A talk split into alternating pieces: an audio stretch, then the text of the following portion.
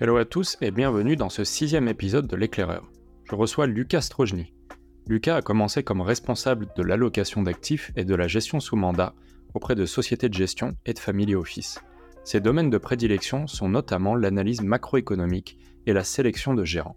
Chez Meskert Asset Management, il intervient depuis 5 années sur l'allocation d'actifs et la gestion de solutions d'investissement sur mesure. Après avoir évoqué dans l'épisode 4 de l'éclaireur l'approche cœur satellite, on évoque aujourd'hui d'autres notions incontournables de la construction de portefeuille, à savoir comment y intégrer les objectifs de performance et de risque des clients, comment bâtir une allocation stratégique, à quoi sert la mise en œuvre de scénarios de marché, et comment faire vivre un portefeuille dans le temps. Hello Lucas, ravi de t'accueillir sur le podcast L'éclaireur. Comment vas-tu? Bonjour Amine, bah écoute extrêmement bien, je te remercie de l'invitation. Écoute, c'est un plaisir de, t'accueillir en tout cas. Tu sais qu'on a deux traditions euh, sur le podcast. En fin d'épisode, la partie 100 euros, une allocation, où tu vas nous dévoiler un portefeuille d'idées d'investissement. Mais on commence toujours par découvrir qui se cache derrière l'expert. Est-ce que tu peux nous raconter comment tu es tombé dans le secteur de l'investissement et des marchés financiers? Bien sûr. Écoute, euh, comme souvent dans la vie, c'est une question de rencontre.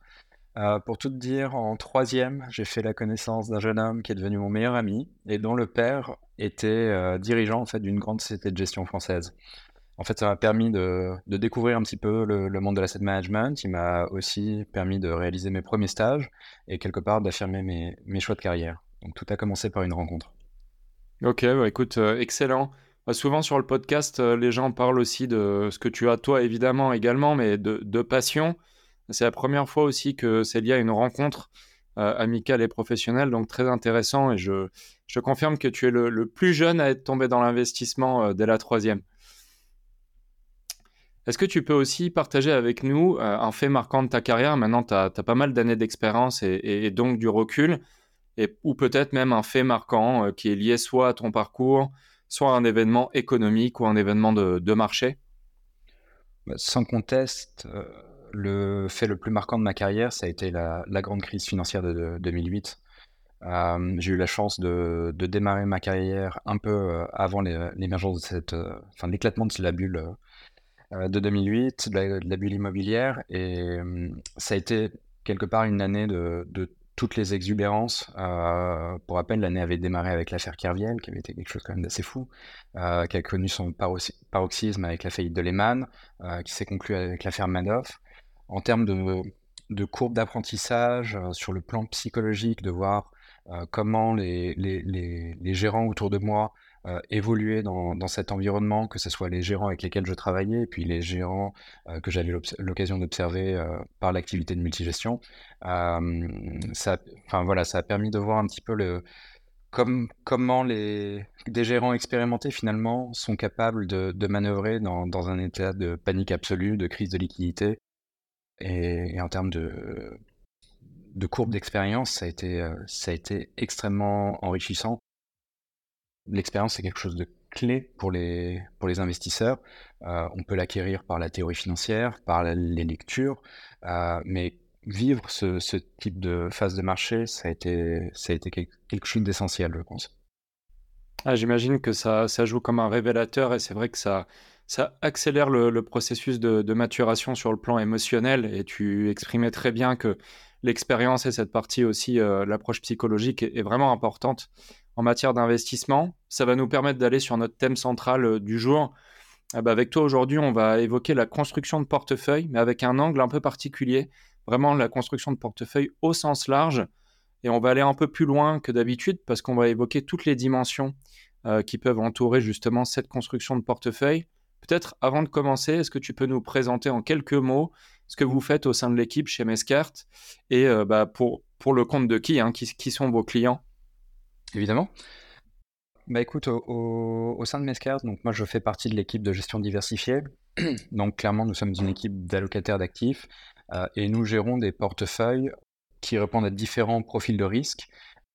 Une gamme de fonds ouverts avec des produits euh, d'allocation d'actifs qui sont présentent plus ou moins plus ou moins de risques ou des enjeux euh, de durabilité plus ou moins importants, mais également toute une gamme de fonds dits sur mesure, en fait, que l'on a créé pour répondre aux besoins de, clients, que ce soit des family office, des conseillers en gestion de patrimoine, des institutionnels. Enfin, le, finalement, la typologie de clients peut être, euh, peut être assez vaste, mais l'idée, c'est de structurer des, des produits qui, qui, qui, répondent spécifiquement à, leur, à leurs besoins. Oui, merci Lucas, c'est limpide et justement, tu as indiqué euh, cette notion de, personnalisation puisque le, client final euh, n'est pas toujours le même. Vous avez des véhicules ouverts, puis des véhicules sur mesure. Mais néanmoins, est-ce qu'on peut repartir d'une définition un peu large et, on va dire, commune de la construction de portefeuille? Qu'est-ce que vous entendez par la construction de portefeuille au sein de l'équipe? Et quelle serait ta définition? Ouais. Bah écoute, enfin, je peux te proposer une analogie, pas forcément très originale, mais qui, illustre bien ce qu'on cherche à faire et, le métier de, gérant de portefeuille, quelque part. Ça pourrait s'apparenter à de la cuisine, de la cuisine financière. Mais l'idée pour un gérant, ça va être de préparer un plat, donc euh, son portefeuille, avec des ingrédients qu'il a à sa disposition, donc un, ensemble, un ensemble de, classes d'actifs qui peuvent provenir de, différentes régions du monde, qui peuvent être plus ou moins bons finalement en fonction de la saisonnalité, avec un certain budget, que ce soit un budget de risque ou, euh, ou, des limites de frais qu'il pourrait avoir, et, tout cela avec euh, des contraintes euh, qui doivent être adaptées finalement au, au régime du client. Donc l'idée c'est enfin, dans l'absolu, on va pas, il n'existe pas de portefeuille, de portefeuille efficient, de meilleur portefeuille. L'idée, c'est véritablement de construire un portefeuille qui réponde aux besoins spécifiques d'un client. Et en soi, voilà, une fois ces besoins euh, spécifiques définis, le travail peut véritablement, peut véritablement commencer on va avoir des clients euh, qui vont avoir une appétence à l'ESG, aux critères extra-financiers qui peuvent être plus ou moins importants. Voilà, comme je disais, des niveaux de frais qui peuvent être euh, plus ou moins élevés, enfin des coûts, des coûts indirects. Tous ces éléments-là, la volonté de s'exposer ou non à certaines régions, l'objectif, c'est lorsqu'on commence une discussion avec, euh, avec un partenaire, c'est vraiment de définir d'une part quelle est sa tolérance au risque, on parle souvent d'objectifs de performance euh, et c'est humain de, vouloir commencer en disant très bien, moi mon client il veut gagner 5% par an, il veut gagner 7% par an. Mais c'est bien quelque chose malheureusement que l'on ne peut pas maîtriser en tant que gérant. En revanche, avec les différentes classes d'actifs à notre disposition, on va être en mesure de définir une allocation stratégique capable, capable d'atteindre cette espérance de rendement. En revanche, toute la partie risque, la tolérance au risque, euh, qui peut s'exprimer de bien des façons, euh, c'est quelque chose à définir en amont. Les différentes contraintes que j'ai pu évoquer précédemment aussi doivent être définies en amont, parce que ça va, finir, ça va définir le cadre général dans lequel on va devoir opérer. Et dans ce cadre, on va essayer de réaliser le meilleur plat possible. Ok, bah écoute, euh, je ne sais pas si l'image est originale, mais en tout cas, elle est efficace parce que c'est vraiment cette notion de, chef euh, cuisinier ou de, chef d'orchestre. D'ailleurs, je rebondis sur ce que tu euh, viens d'indiquer parce que ça me semble être un point très intéressant qu'on a aussi évoqué tous les deux lors de nos, échanges en amont du, du podcast. C'était cette notion de dire que bah, finalement, pour atteindre un objectif de risque et de performance, bah, on peut y aller de, différentes manières. Est-ce que tu peux un peu nous éclairer là-dessus, peut-être à travers votre approche ou des exemples euh, euh, précis où finalement euh, un client qui aurait le même objectif de couple rendement-risque, la méthodologie et le chemin pour y arriver ne seraient pas le même? Écoute, oui, très clairement, on a une palette d'outils qui est extrêmement large. On peut investir sur les marchés actions. Au sein des marchés actions, on a différentes zones géographiques qui présentent euh, euh, différents niveaux de risque et différentes espérances de, rendement. On peut jouer sur les, sur les tailles de capitalisation également. Sur les marchés obligataires, entre les obligations d'État, l'investment grade, le high yield, les cocos, euh, la dette émergente, de la même façon, en fait, on a une palette d'outils qui est extrêmement vaste et qui présente des, des profils de risque différents, sans parler des matières premières, des devises. Donc tous ces éléments-là, finalement, font qu'on peut atteindre certains objectifs de rendement de risque qui peuvent être assez similaires d'un portefeuille à l'autre, mais avec une composition qui va être très différente. donc, À nouveau, si on, repart, si on part des besoins du client, l'objectif, c'est véritablement de comprendre quels sont ces, objectifs sur un horizon de placement euh, et de définir finalement quelles sont les classes d'actifs qui vont être le plus à même de répondre euh, à ces objectifs avec un, couple rendement-risque que l'on va chercher à optimiser. Mais en fonction des, phases de marché, on se rend compte que utiliser certaines classes d'actifs plutôt que d'autres sera beaucoup plus pertinent et ainsi faire vivre un portefeuille avec toujours ce, couple rendement-risque qui va être plus ou moins le même, mais avec des outils qui, changent en cours de vie du produit. Ok, bah je te remercie, c'est excellent, limpide.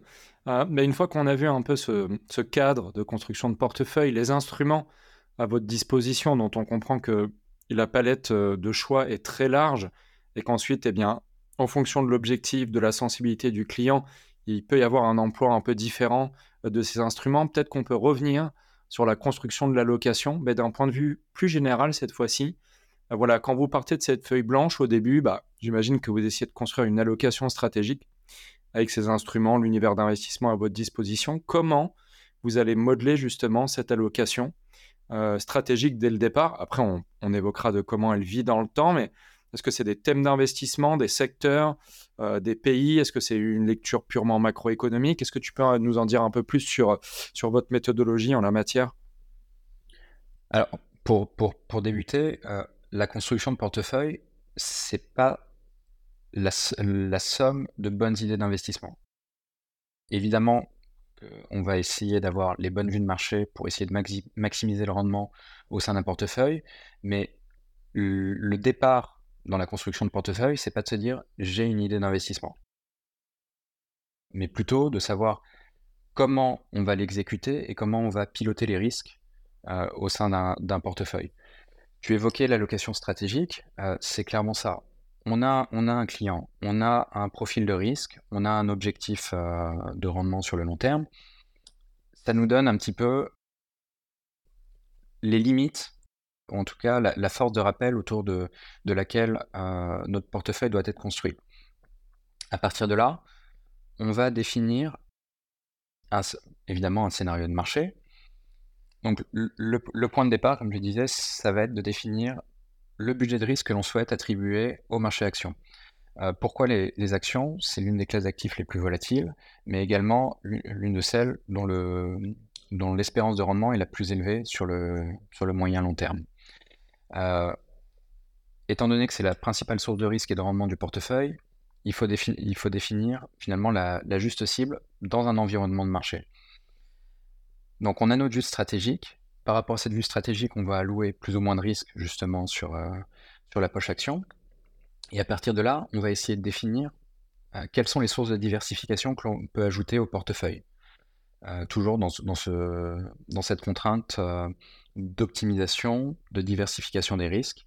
Et comme je le disais, ce n'est pas une addition de bonnes idées d'investissement, parce que comme toujours, deux idées d'investissement qui sur le papier peuvent être sur des thématiques ou avoir des, propriétés qui nous semblent être différentes, peuvent se retrouver être extrêmement corrélées et finalement être la même phase euh, d'une même pièce. Donc l'objectif, c'est véritablement de, de voir est-ce qu'une idée d'investissement finalement va qu'est-ce qu'elle va apporter à mon portefeuille? Est-ce que ça va apporter un surcroît de rendement potentiel et, et, éventuellement remplacer une idée déjà présente dans le portefeuille? Ou est-ce qu'elle va apporter une diversification et améliorer finalement la construction globale de mon portefeuille? Donc, il y, a vraiment cette logique chez nous de réfléchir avec, d'une part, quel est le, juste niveau de risque qu'on veut attribuer au marché action, et ensuite les sources de diversification que l'on va intégrer dans le portefeuille. Et ces sources de diversification, elles sont très larges.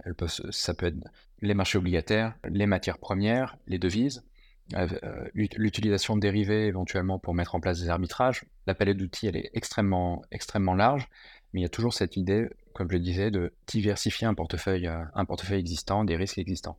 Et au sein même de la poche action que j'évoquais tout d'abord, le potentiel de diversification, il existe, que ce soit par la sélection de titres vifs, par les différentes zones géographiques sur lesquelles on va chercher à s'exposer, par des secteurs, des facteurs. Euh, voilà, les, composantes, les leviers en tout cas pour, pour opérer sont très nombreux et il faut utiliser tous ces leviers pour, euh, pour construire un, portefeuille efficient. L'idée classique qu'un portefeuille doit être composé d'actions et d'obligations, portefeuille 60-40 qui, qui, qui, apparaît qui apparaissait en tout cas comme optimal au cours de, des 10-15 dernières années, caractérisé par le, le quantitative easing, c'est plus forcément quelque chose qui, est valable dans le contexte inflationniste actuel. Et donc, enfin, je pense qu'on parlera de, risque par la suite, mais c'est très important aussi dans la construction de portefeuille de comprendre les corrélations entre les différentes classes d'actifs euh, et de savoir comment l'ajout d'une classe d'actifs s'intègre dans, dans, la construction globale d'un portefeuille. Claire, bah écoute, je te remercie. Je trouve ça très intéressant parce que ça revient souvent sur le podcast aussi, cette notion que, finalement la méthodologie euh, de construction est, peut-être même plus importante que les vues ou d'avoir raison. T'indiquer aussi cette notion que c'est pas l'agrégation des meilleures idées d'investissement, mais c'est vraiment un équilibre. Et, là, évidemment, on peut toujours filer une métaphore, euh, même avec le, sport. Hein. On voit bien qu'il suffit pas dans une équipe d'agréger les meilleurs à leur poste, mais que c'est aussi vraiment une question d'animation et de méthodologie au sein du groupe. Donc, euh, donc je te remercie pour cette, euh, cette réponse qui était très claire. Bah, je vais revenir au point que tu... Attends, et pour, je t'en prie, ouais. pour compléter ce que tu viens de dire, un portefeuille dans lequel tous les titres iraient dans le même sens, finalement, euh, alors tant mieux si, si l'ensemble des lignes d'un portefeuille euh, sont, sont, sont, gagnantes, mais clairement, c'est révélateur d'une concentration de risque. Et, si le scénario de marché venait à évoluer, cela voudrait dire également que toutes ces positions pourraient se retrouver perdantes du jour au lendemain.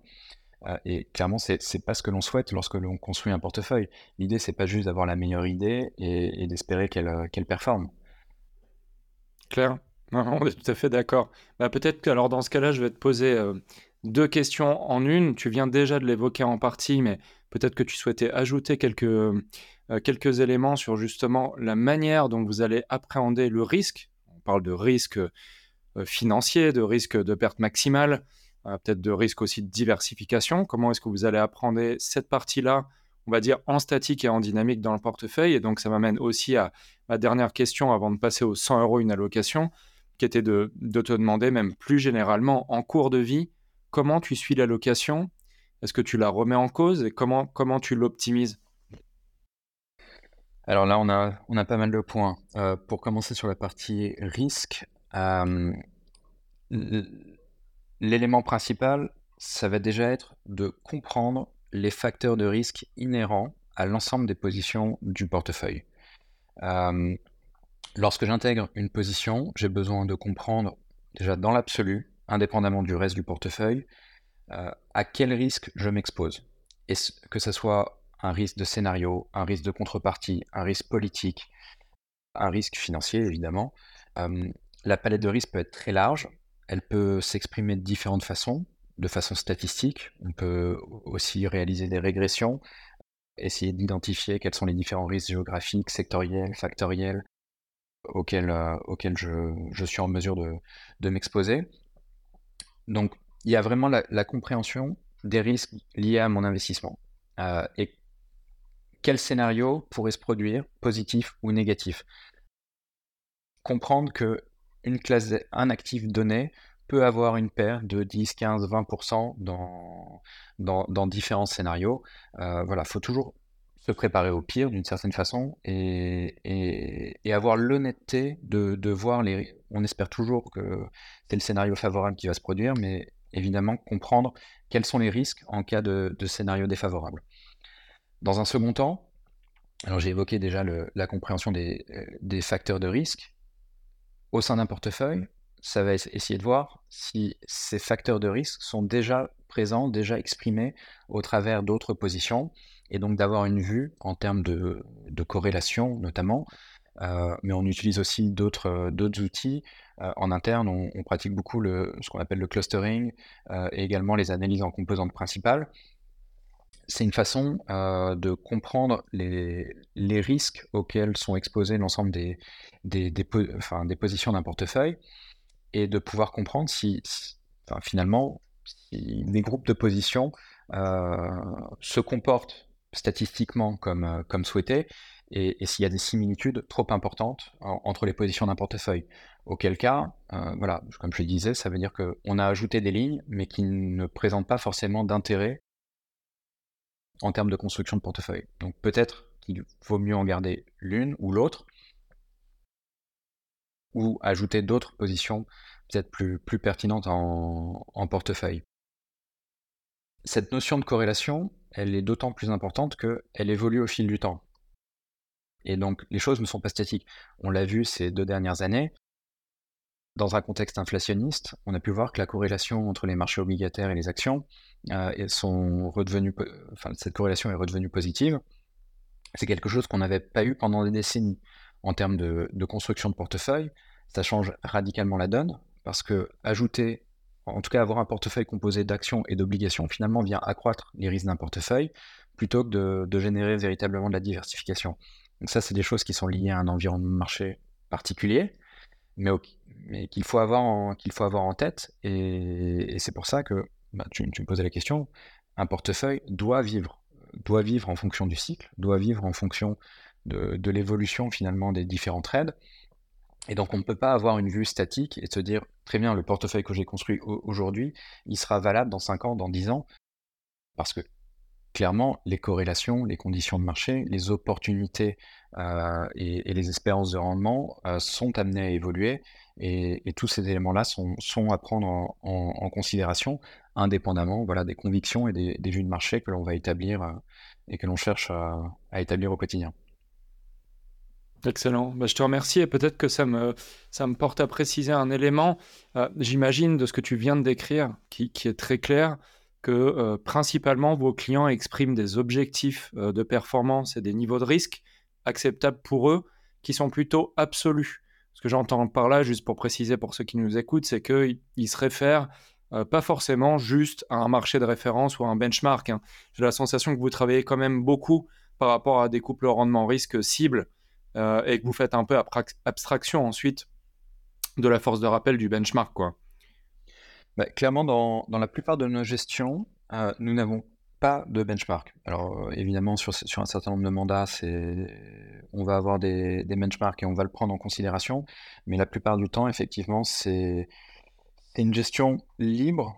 Euh, et dans, ce cadre-là, le benchmark, finalement, ça, va être un petit peu cette allocation stratégique qui fait office de force de rappel et qui correspond euh, finalement au portefeuille qui doit répondre aux, objectifs de rendement risque du client. Donc on va toujours piloter autour, euh, autour de ce, portefeuille stratégique pour implémenter nos, nos, vues tactiques. dans le cadre, mais finalement, dans le cadre d'un portefeuille benchmarké, les choses ne vont pas être si différentes que ça. On va être contraint, évidemment, lorsqu'on pilote un portefeuille qui a un benchmark, euh, par exemple 75, 75% actions internationales, il faut l'avoir en tête. Et finalement, notre niveau de neutralité, euh, ça va être ce benchmark.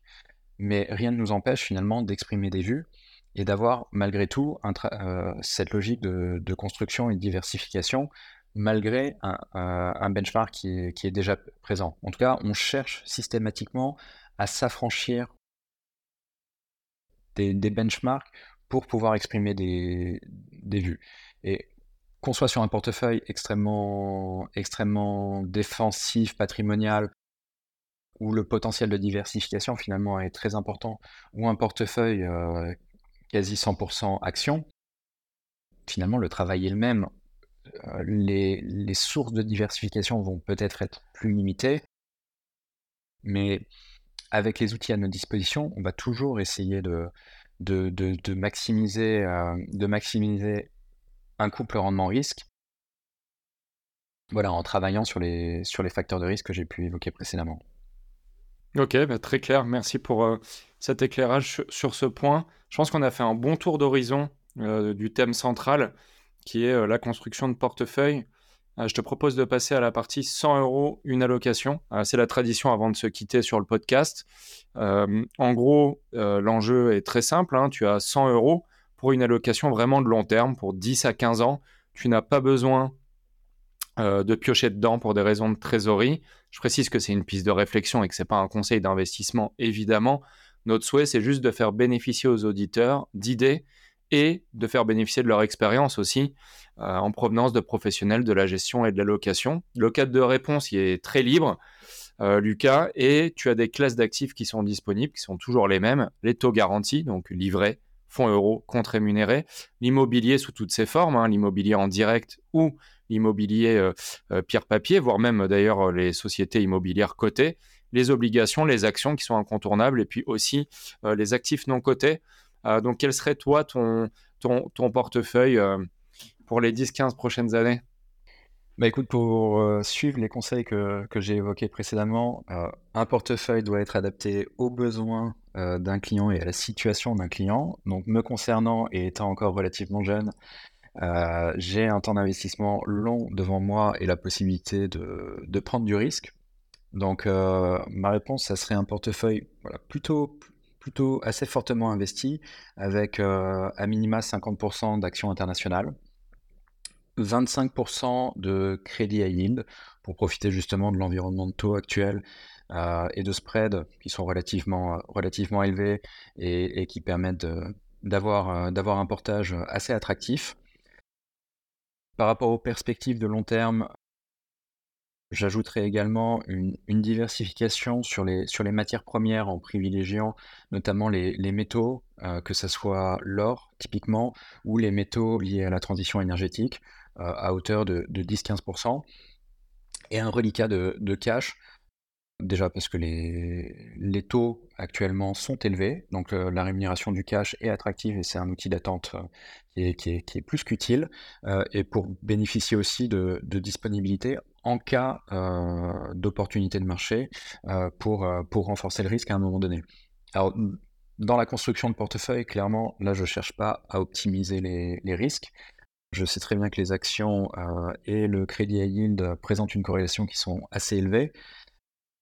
Donc, dans, dans mon cas, comme je le disais, comme la tolérance au risque est assez élevée, je, je pourrais me permettre cette, cette concentration des, des risques. Clairement, c'est pas quelque chose que je construirais pour un client. Euh, parce que là, j'additionnerai un certain nombre de, risques et, je ne serai pas finalement dans, mon rôle de, gérant euh, allocataire d'actifs euh, en construisant un portefeuille comme, celui-ci. Ok, bah excellent. De toute façon, on comprend bien que c'est le reflet de, ta situation et, et, besoin et donc de ta tolérance au risque, ce portefeuille. Mais justement, tu parlais de cette notion de conseil auprès d'un client et, tu expliquais déjà comment tu ferais vivre cette, allocation, notamment avec ta poche d'attente monétaire euh, pour saisir des opportunités. Euh, est-ce qu'il y a euh, quelques éléments supplémentaires que tu souhaitais préciser, peut-être des conseils C'est-à-dire, une fois qu'on a construit ce portefeuille, qu'est-ce qu'il advient de faire et de ne pas faire?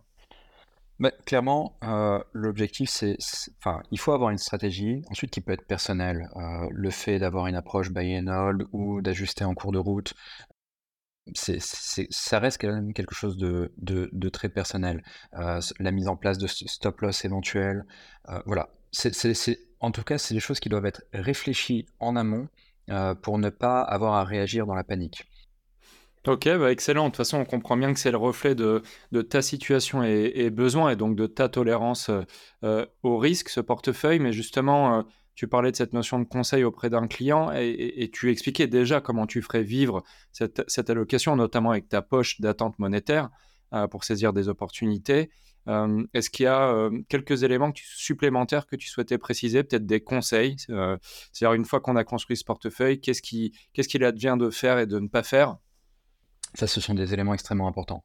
Euh, peut-être pour, pour compléter sur, sur quelques, quelques conseils, euh, il y, a un certain nombre de pièges à éviter et clairement, il y a certains éléments qui peuvent, euh, qui peuvent tuer un portefeuille, disons-le clairement. Pense notamment au risque d'illiquidité. Il n'y a rien de pire que de ne pas pouvoir sortir d'une position du fait d'une absence de liquidité ou que, que le coût de la liquidité soit tel qu'une bonne idée d'investissement finalement se, se transforme en, perte sèche. Le second élément, c'est le levier. Euh, voilà, il y a différents, enfin, on a toujours différents outils à notre disposition, mais le levier fait partie des, dangers principaux, euh, tout simplement dans la construction de portefeuille. Le dernier euh, auquel je pense, c'est la concentration. Que ce soit par un nombre trop limité de positions ou par euh, des facteurs de risque qui sont communs à l'ensemble d'un portefeuille. Alors, ces trois éléments-là, euh, finalement, euh, combinés ou non, peuvent être des éléments qui permettent de maximiser un rendement, mais clairement, ça vient détériorer le couple rendement-risque sur le long, sur le, sur le long terme. Et les, les risques en cas d'erreur de pilotage, voilà, peuvent être très importants pour, pour un investisseur. Donc, c'est trois éléments, en tout cas, auxquels il faut porter une, une, attention très particulière. Écoute, je te remercie. Je pense que c'est vraiment des conseils avisés en, en, conclusion, une sage conclusion. Et bah écoute, je te remercie à nouveau. C'était un plaisir de t'accueillir sur le podcast. Et puis, bah, je te dis à très vite, Lucas. Amine, ça a été un grand plaisir. Merci et à très bientôt. Plaisir partagé. Merci, Lucas. Allez, on se retrouve pour le débrief traditionnel. Qu'est-ce que l'on peut retenir de ces échanges avec Lucas? Tout d'abord, ce n'est pas la première fois que nos experts évoquent à quel point les crises et l'expérience sont cruciales dans leur construction. J'en retire un point important en matière d'investissement et de choix de support. Il convient de sélectionner des gérants et des produits qui ont traversé différents cycles et en particulier des chocs de marché, afin de s'assurer premièrement que leur performance a dépassé le facteur chance et deuxièmement de disposer d'un historique suffisamment long et rassurant, avec une approche d'investissement que vous comprenez, pour que vous puissiez traverser les périodes les plus chahutées sereinement. Concernant la gestion sur mesure, un point intéressant développé ici est que pour deux clients ayant des objectifs de performance financière et extra-financière et de risque comparables, il est envisageable d'atteindre cette cible avec des portefeuilles qui ne sont pas forcément les mêmes, en fonction notamment des aspirations du client et de sa tolérance au risque. Lucas a également mis en exergue que l'environnement et les régimes de performance, ainsi que le niveau de risque, évoluent dans le temps, qu'il convient ainsi d'adapter le portefeuille en conséquence si on souhaite maintenir la cible rendement-risque initiale. Ce qui ne veut pas dire qu'il faut bouger tout le temps, bien au contraire, mais cet éclairage nous permet de comprendre qu'une même allocation d'actifs ne présente pas une espérance de rendement, des corrélations ou une concentration figée à travers le temps on s'aperçoit également, épisode après épisode, qu'il n'y a pas une seule manière de faire l'allocation et de personnaliser les portefeuilles. En revanche, il y a toutefois un consensus absolu sur le fait que le respect d'une discipline d'investissement, c'est-à-dire l'installation d'un cadre, est crucial. Je vous propose à ce titre deux citations de Warren Buffett qui caractérisent bien cette idée. Les prévisions peuvent vous apprendre beaucoup sur les prévisionnistes, mais ne disent pas grand-chose sur l'avenir. Fermez les guillemets. La seconde, le marché action, est un lieu de transfert d'argent des investisseurs impatients vers les investisseurs patients. Fermez les guillemets. Je vous laisse enfin sur une dernière réflexion. Un enseignement majeur de l'intervention de Lucas, à mon sens, est que pour bien faire vivre votre épargne, et donc éviter de tuer votre portefeuille, il cite trois pièges. L'illiquidité, l'abus de levier et la non-maîtrise du risque de concentration. On dédiera sans nul doute de prochains épisodes de l'éclaireur à ces éléments.